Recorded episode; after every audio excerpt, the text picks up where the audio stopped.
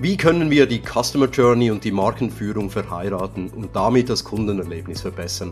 Willkommen zu einer weiteren Ausgabe von Beyond CXM, Customer Experience Management weitergedacht. Mein Name ist Daniel Renkli, Marketing und CX gehören zu meinen Passionen. Mit der unter dem Hashtag Beyond CXM zusammen mit Winfried Felser lancierten Blogparade der in den sozialen Medien fortgeführten Diskussion und diesem Podcast will ich mit meinen Gästen das Thema Customer Experience Management breiter beleuchten und weitertragen aus der bestehenden CX-Community hinaus. Zu Gast bei mir ist heute Dr. Miriam Jenschke, Expertin für Brand Management und Managing Director von Folle Fair. Herzlich willkommen, Miriam. Vielen Dank, dass ich hier sein darf. Ja, Miriam Jenschke promovierte bei Professor Dr. Christoph Buhrmann am Lehrstuhl für innovatives Markenmanagement an der Universität Bremen und hat sich schon früh in ihrer Karriere mit Marketingberatung beschäftigt, bevor sie 2006 bei BSH Haushaltgeräte eine Stelle als Brand Manager International antrat und während zehn Jahren weltweit die Markenstrategie und Kommunikationskampagnen für diverse Produktgruppen verantwortete. Seit sechs Jahren betätigt sich Miriam außerdem als Autorin im Springer Gabel Verlag. Sie ist Co-Autorin zweier Bücher, eines zum kundenzentrierten Markenmanagement und eines zur Agentur Kundenbeziehung. Und sie hat vor rund einem Jahr ein eigenes Unternehmen gegründet, die Agentur Folle Fair, die sich der agilen Markentransformation verschrieben hat. Was das genau heißt, erfahren wir gleich. Miriam Jenschke wurde 2020 mit dem German Brand Award in Gold ausgezeichnet. Miriam, was sollten unsere Zuhörer noch über dich wissen? ja, ähm, ja, also soziodemografische Angaben sind ja immer ein bisschen langweilig, ja. Und äh, ich habe auch leider keine exotischen Hobbys, also nur das klassische Sportprogramm und so weiter. Ich glaube, was mich aber auszeichnet, ist, dass ich immer sehr neugierig bin, gerne ganz viele unterschiedliche Dinge tue. Also du wirst auf meinem Nachttisch immer ganz viele unterschiedliche Bücher finden, die ich parallel lese Heute Abend gehe ich aufs 50 Cent Konzert, äh, obwohl ich eigentlich passionierte Operngängerin bin. Also ja. ich glaube, das ähm, zeichnet mich aus. das ist ja spannend. Ja, Miriam, du wurdest mir ja von äh, Frau Professor Dr. Elke Theobald von der Hochschule Pforzheim empfohlen, mit der ich früher das Vergnügen hatte, mich im Rahmen dieses Podcasts zum Thema Marketing und CX Intelligence auszutauschen. Ich muss annehmen, du warst eine Musterschülerin. Ähm, weiß ich nicht. Also ich war sicherlich jemand, der aufgefallen ist, weil ich immer ganz gern diskutiert habe und äh, ja, äh, hoffentlich positiv. das äh. nehme ich an, ja. Du hast mir bei unserem Kennenlernen übrigens erzählt, dass du zuerst Theater und Film studiertest. Wie kommt man denn vom Theater zu Brandmanagement? Äh, also, äh, ja gut, man könnte jetzt sagen, es ist auch alles ein großes Theater, zumindest in großen Unternehmen. ähm, äh, Ach, ich glaube, ich habe mich einfach äh, direkt nach dem Abitur äh, interessiert für Film und Theater und äh, hatte die Möglichkeit dann direkt in Frankreich loszustudieren und äh, später habe ich aber nicht so ganz verstanden, was kannst du eigentlich beruflich damit machen. Da habe ich nicht so die Perspektive gesehen, da fehlte mir vielleicht die Kreativität und wenn einem die Kreativität fehlt, dann studiert man meistens BWL. ja, das hat was, ja. ja. Gut, ähm, nun zur Kernfrage dieses Podcasts. Wie können wir die Customer Journey und Markenführung verheiraten? Oft ist es ja so, dass zumindest in größeren Unternehmen unterschiedliche Marketingabteilungen für diese Disziplinen zuständig sind. Dabei ist es für Kunden und Kundinnen besonders schmerzvoll, wenn an einem Touchpoint das Markenversprechen nicht erfüllt wird. Ja, das ist eine große Frage. Ähm, ich sehe es genauso wie du. Ja, ähm, häufig ein Problem großer Unternehmen. Ähm, oftmals ist es gar nicht klar, äh, was ist eigentlich das Markenversprechen, was ist die Rolle der Marken in unterschiedlichen Phasen der Customer Journey. ich glaube, die Rolle der Marke ist zum einen nach außen hin zu differenzieren innerhalb der Journey sich von Wettbewerbern, Mitbewerbern abzuheben und zum anderen auch eine starke interne Rolle, glaube ich, ähm, die Fäden zusammenzuhalten. Das ist für mich die Rolle der Marke. Ja, weshalb denken denn eigentlich nicht alle vom Kunden her? Also wieso müssen wir überhaupt über diese eben Silos diskutieren mit unterschiedlichen Ideen vielleicht äh, in Bezug auf die äh, Customer Journey? Ich weiß gar nicht, ob das, ob das so ist. Ich glaube, viele denken vom Kunden her, sie denken nur falsch vom Kunden her. Das kann ähm, sein. Ja, das kann sein. Also ich glaube, zum einen liegt es natürlich an den, äh, wie gesagt, an der Größe von Unternehmen, ja, also wo jede, wo eine hohe Aufgabenteiligkeit herrscht nach wie vor ähm, und äh, man wenig End-to-End-Verantwortung hat. Dann liegt es an den Zielsystemen häufig. Also denk mal zum Beispiel äh, Vertrieb mehr, in einem mehrstufigen System ähm, hat der das Ziel, an den Händler zu verkaufen. Und das sind Umsatzziele und Ertragsziele, aber nicht unbedingt den Kunden, den Endkunden glücklich zu machen. Ähm, und dann liegt es vielleicht manchmal auch so ein bisschen an den Methoden ähm, den, den Methoden, den Kunden kennenzulernen. Wir haben viele explizite Befragungsmethoden, da kriegst du manchmal nicht wirklich was über den Kunden raus. Und was ich natürlich auch in Unternehmen dann wiederum beobachte, wenn es zu viel Daten gibt und zu viel Marktforschung, dann sind doch viele wieder ganz schnell dabei zu sagen, also mein eigenes Handeln ist ja exemplarisch für das des Kundens. Ja, so wie ich das Produkt benutze, benutzt es wahrscheinlich der Kunde etc. Also so eine Art anekdotische Evidenz. Ja, mhm. ich habe es meiner Frau gezeigt, der hat es nicht gefallen und so weiter. Und ich glaube, das herrscht trotzdem noch in Unternehmen, weil das einfach vereinfachend ist. Und ähm, das bringt uns dem Kunden nicht unbedingt näher. Und, und manchmal habe ich auch das Gefühl, dass wir uns den Kunden gar nicht reindenken können, weil wir dann auch irrational denken müssten. Ja? Und wir versuchen natürlich in Unternehmen alles irgendwie auf Fakten basiert äh, ratio zu rationalisieren, aber Kundenverhalten ist manchmal irrational. Ja, sicher. Und von sich auf andere schließen, äh, davor habe ich eigentlich immer gewarnt. Also man sollte sich da wirklich auf Daten abstützen, eben auf, auf gute Marktforschung, statt mhm. einfach, äh, äh, wie du das beschrieben hast, äh, quasi von, von dem eigenen Finden auf andere schließen. Das geht ja gar nicht. Eine sehr geschätzte Kollegin aus der CX-Community, die Monika Schulze, Head of Customer and Innovation, äh, bei der Zürich-Versicherung, die meint, dass das Kundenerlebnis wichtiger ist als die Marke. Sie hat dazu kürzlich einen Vortrag unter dem Titel CX is more important than brand gehalten. Ich würde CX nicht gegen die Marke ausspielen, denn ohne Marke haben wir auch keine Kunden und können somit auch kein Kundenerlebnis optimieren.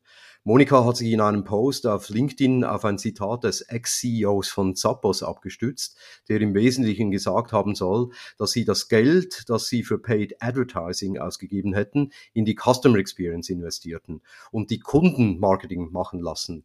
Meiner Meinung nach kann man das äh, nur, wenn man schon eine starke Marke hat. Wie siehst du das?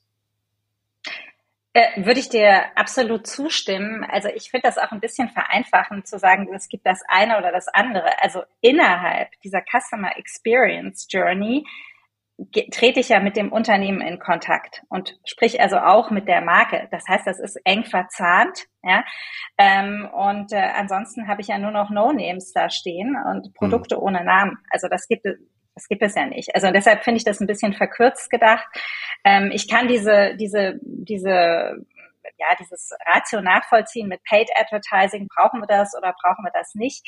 Auf der anderen Seite, ich berate beispielsweise auch Startups und da merken wir schon, der Markenaufbau ist wichtig. Da müssen wir schon erstmal PR machen, Instagram, ja, vielleicht nicht äh, on big scale. Ja, und Paid Advertising, ja. Und auch Paid Advertising mhm. letztlich, ja. Äh, denn äh, das, was du nicht kennst, das, das willst du auch nicht. Da kommst genau. du gar nicht in die Journey rein. Du musst ja erstmal also in die Journey reinkommen. Also man muss erst den Bedarf schaffen auch. Absolut, ja. Hm. Nee, sehe ich auch so. Danke für deine Einschätzung hier.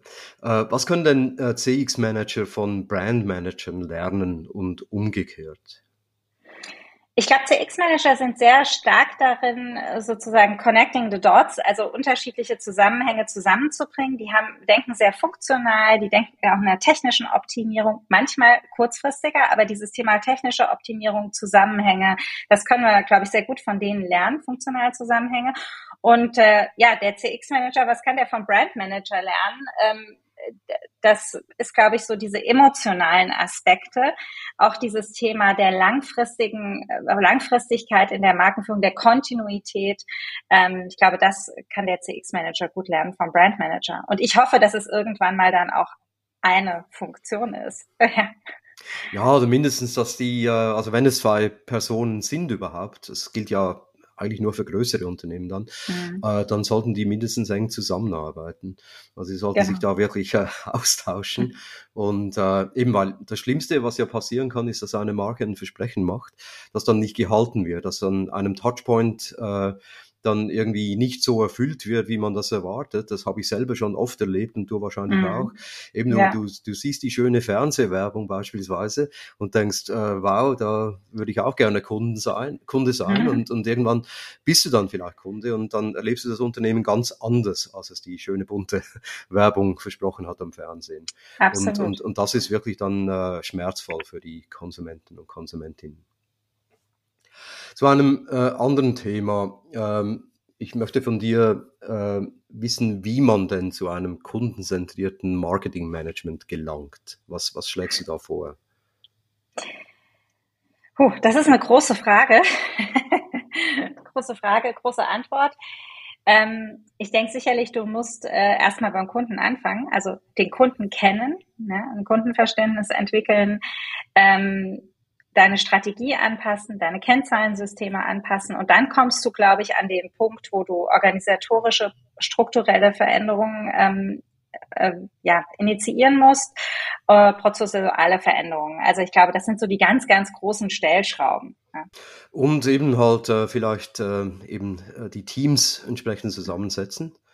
Also wir haben gerade darüber gesprochen eigentlich, dass du mhm. eben halt ein Team haben solltest, idealerweise, das aus einem Brand Manager und einem Customer Experience Manager besteht. Äh, vielleicht gehören da noch andere Leute dazu. Ja, absolut. Also kommt natürlich immer auf die auf die Aufgaben an, kommt drauf an, hast du einen Direktvertrieb oder nicht, wie sind deine Strukturen, ja. Ähm, aber sicherlich und vor allen Dingen eben auch externe Partner mehr und mehr, gerade in Zeiten des Fachkräftemangels ähm, aber auch gerade zu, zur Mark zum Markenaufbau ähm, brauchst du, glaube ich, externe Partner, auch wie Agenturen, ja, Data Experts, genau. Also agile Teams äh, bestehen aus äh, diversen Leuten, die halt äh, die Expertise damit reinbringen und äh, zusammen an einem an einem gemeinsam definierten Ziel arbeiten, beziehungsweise versuchen diese eben KPIs äh, aus einem Zielsystem dann äh, zu erfüllen. Jetzt, äh, du hast ja auch ein Buch geschrieben zum Thema äh, Agentur-Kunde-Beziehung. Äh, worauf sollte man denn besonders achten, wenn man ein so zusammengesetztes Team erfolgreich führen will? Also jetzt im agilen Kontext ist es, glaube ich, wichtig, erstmal ein gemeinsames Werteverständnis zu entwickeln. Und das ist immer so leicht dahergesagt, aber das ist schon wichtig. Und das dauert auch eine Weile. Also sowas wie eine gewisse Fehlerkultur etablieren, Transparenz zwischen internen und externen Partnern.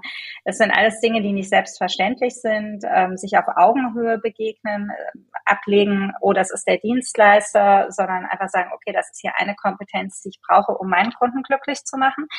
Ähm, und dann kommt es natürlich darauf an, wie man genau zusammenarbeitet. Aber wenn man tatsächlich äh, agile Routinen aufsetzen will, in agilen Methoden arbeiten will, kommt es natürlich darauf an, auch gemeinsam diese Methodenkompetenz zu entwickeln, gemeinsame Schulungen zu machen und das dann einfach auszuprobieren. Und man braucht ein gewisses Durchhaltevermögen. Ich glaube, auf der Kundenseite ist es wichtig, dass wir in solchen Teams eine gewisse Stabilität haben, also Erfahrungsträger. Ähm, auf Agenturseite, zumindest wenn ich jetzt an kreative Agenturen denke, ist es, glaube ich, wichtig, da auch eine gewisse ja, natürliche Fluktuation in solchen Teams zu haben. Denn wenn Kreative die ganze Zeit im Kundenteam sitzen, dann verlieren sie wahrscheinlich irgendwann ihre Kreativität. Also ich glaube, da an der Stelle ist auch ein bisschen Wechsel wichtig. Hm. Ähm, Du hast Methoden erwähnt. Welche Methoden würdest du dann empfehlen, um ein solches agiles Team zu führen? Also ich habe ja äh, mich weitergebildet. Ich bin äh, Professional Scrum Master, äh, ja. habe mich in Design Thinking ein bisschen weitergebildet ja. und, und finde, beides hilft extrem. Äh, hast du da noch weitere Tipps?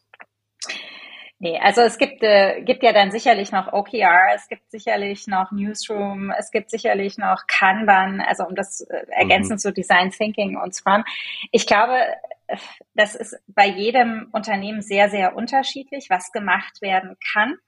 Und das, da muss, äh, muss man, glaube ich, auch den Mut haben, diese Methoden anzupassen, weil das ist ja kein La pour La so eine Methode, sondern die soll uns ja helfen, mehr Customer Value im Bereich Marke zu generieren.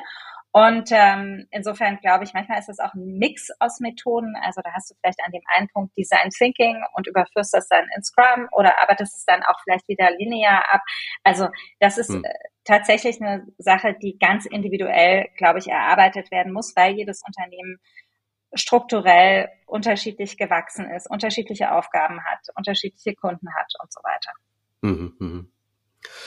Ja, äh, du hast es ganz kurz äh, schon angeschnitten. Welche Bedeutung kommt einem Cultural Fit zu? Was tun wir, wenn wir zwar, sagen wir, hochqualifizierte Leute über eine Agentur sourcen können, die aber nicht zu, unseren, zu unserer Unternehmenskultur passen? Hm. Ja, hm, Du hast mir die Frage ja im Vorhinein schon zugeschickt. Da habe ich mir erstmal wieder Gedanken gemacht, was ist eigentlich Unternehmenskultur? Also wenn ich bei Unternehmen reinkomme, und da komme ich jetzt hin und wieder mal rein, und da hängt da meistens so ein Plakat und dann stehen da diese Unternehmenswerte drauf. Und äh, da steht natürlich nicht drauf, äh, wir tragen alle eine Krawatte und der Jüngere muss dem Älteren den Kaffee bringen, sondern da steht immer drauf, wir sind open-minded, wir sind irgendwie, ja, wir hören einander zu, wir haben eine Fehlerkultur. Also was ich damit sagen will, ist, da steht eigentlich bei allen Unternehmen in irgendeiner Art und Weise das Gleiche drauf. Das ist relativ generisch. Muss auch so sein, glaube ich, gerade bei großen Unternehmen, denn da muss ja richtig viel mit drunter passen. Aber deshalb glaube ich, dass eine Teamkultur eigentlich fast schon wichtiger wird. Also die, die einzelnen Teams, die zusammenarbeiten, Abteilungen, die zusammenarbeiten. Ähm, und ich glaube, dass sich da tatsächlich eine Kultur auch da, da, da arbeitet ja jeder mit dran, durch eben durch, durch die Zeit der Zusammenarbeit selbst entwickelt in gewisser Weise. Ja. Ähm, ich ja, habe das aber auch schon habe, erlebt, dass, dass man sagt, also Entschuldigung, aber ich habe ich habe es schon erlebt, dass man auch sagt, oh, der passt jetzt irgendwie hier gar nicht rein und ich kann auch gar nicht genau sagen, an seiner Kompetenz liegt es nicht. Ist aber irgendwie ein sehr seltener Fall, wenn man eine gewisse Offenheit hat und sagt, ich kann verschiedene verschiedene Menschen, verschiedene Herangehensweisen akzeptieren, dann bildet sich da irgendwann auch eine gemeinsame Kultur. Ja, klar, wir müssen zwingend unterscheiden zwischen der Kultur, die an der Wand hängt, wie du es beschrieben ja. hast, und der gelebten ja. Unternehmenskultur. Ja, ja stimmt. Die kann äh, teilweise recht unterschiedlich sein, ja. Ja, ja, ja. Jetzt, ja. du hast, du hast ja wahrscheinlich das äh, schon eben öfters gesehen. Hast du mal äh, die Leute in dem Team gefragt, was denn die Unternehmenskultur ist oder das Mission Statement oder was immer da halt als äh, quasi Guideline über dem äh, Empfang hängt? Oder irgendwo an der nee, Wand in der Kantine? Ich mich da schon äh, nicht so oberlehrerhaft zu kommen und abzufragen, aber wenn sich mal die Gelegenheit bietet, werde ich es mal machen. Nee, manche erzählen auch, also so, äh, sie erzählen dann aber auch eher, wofür die Marke steht. Also sie erzählen eigentlich mhm. gar nicht, wie wollen wir uns intern Kult, was ist unsere interne Kultur, sondern sie erzählen eigentlich eher, wie wollen wir außen wahrgenommen werden. Also das ist eigentlich ganz interessant. Also man hat wird selten erlebt, dass da irgendwie über die Kultur geredet wird, sondern eher so, wir wollen nach außen, sind wir der und der, der sich kümmert und so weiter. Also es ist eher diese, diese Fremdwahrnehmung eigentlich, die vielleicht dann auch eben die interne Kultur mitbestimmt. Oder eben der Purpose, der ja, ja irgendwie immer wichtiger ja. wird. Für viele junge ja. Leute ist das irgendwie sehr zentral auch, mhm. äh, währenddem wir uns früher eigentlich ein bisschen weniger eben um diese Sinnstiftung gekümmert haben, muss ich ehrlich gestehen. Das stimmt. Ich habe auch neulich einen interessanten Artikel gelesen in der Zeit ähm, und da ging es darum, dass, äh, dass man ja, ähm, ja dieses vielleicht eben in Zeiten der Inflation auch dieses Thema Sinnstiftung zurückgeht wieder und sich man eher wieder besinnt auf den eigentlichen Unternehmenszweck. Ist ja total unsexy, aber äh, genau, bin ich auch mal gespannt, ob da, da was dran ist. Wir werden sehen. Genau. früher, früher hieß es ganz einfach Unternehmenszweck. Wobei, genau, äh, da, können wir, da können wir jetzt lange drüber diskutieren. Also ich habe das auch äh, beispielsweise mit äh, Ines Imdahl, habe ich das äh, im mhm. Detail diskutiert in einem frühen mhm. Podcast weil mhm. äh, sie findet natürlich, dass es äh, nicht identisch ist in dem Sinne und dass hinter Purpose Nein. noch viel mehr steckt als einfach nur der reine Unternehmenszweck, der ja vielleicht ganz simpel formuliert sein kann im Sinne von, äh, wie es Drucker gesagt hat, the purpose of a, of a company is uh, to win customers yeah. oder sowas und, und, und keep, and keep yeah. them. uh, irgendwie was ganz Simples. Aber Purpose scheint mir tatsächlich sehr wichtig yeah. zu sein äh, mittlerweile. Ja gut, ähm, etwas in die digitale Welt jetzt. Was muss sich im Markenmanagement ändern, um einem durch die Digitalisierung geprägten Kundenverständnis gerecht zu werden? Vielleicht muss ich mir manchmal andere Leute reinholen, die auch einen digitalen Background haben. Ich glaube aber, das passiert automatisch durch so einen Generationenwechsel, der ja jetzt auch irgendwie ansteht. Also wenn du jüngere Leute da hast, die haben natürlich irgendwie digitales Verständnis äh, per se. Ähm, ich glaube, wir müssen uns manchmal im Markenmanagement von diesem großen Hollywood Storytelling verabschieden und auch mal ein bisschen mhm. eher kleinteiliger denken, in vielen kleinen Aktionen denken. Ähm, das ist, glaube ich, auch wichtig.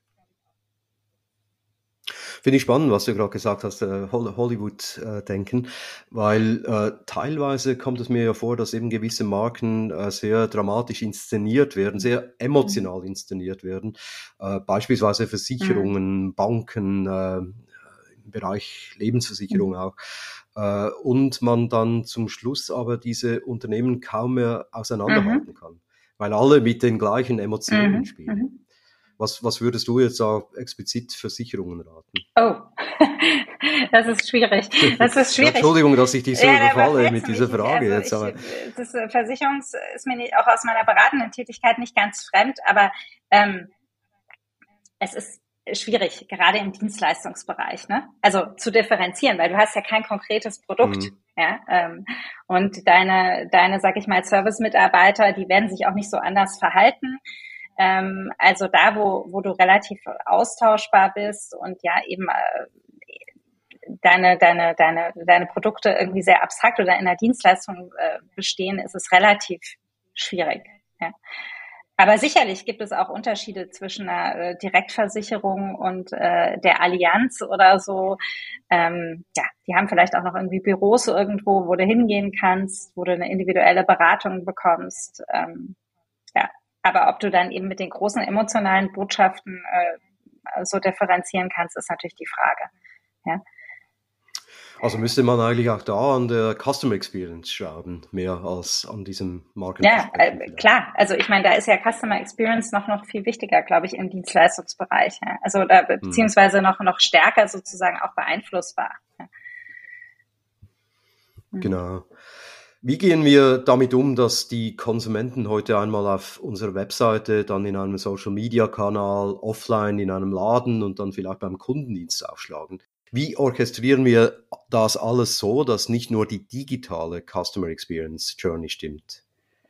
Ich glaube, das ist eine zentrale Rolle eben, die der Marke zukommt. Ich habe schon gesagt, also Marke zum einen Differenzierung nach außen prägen, aber vor allen Dingen auch eine starke interne Rolle ähm, also innen, klassische innengerichtete Markenführung, also sozusagen alle Mitarbeiter im Unternehmen empowern, die Marke nach außen zu tragen.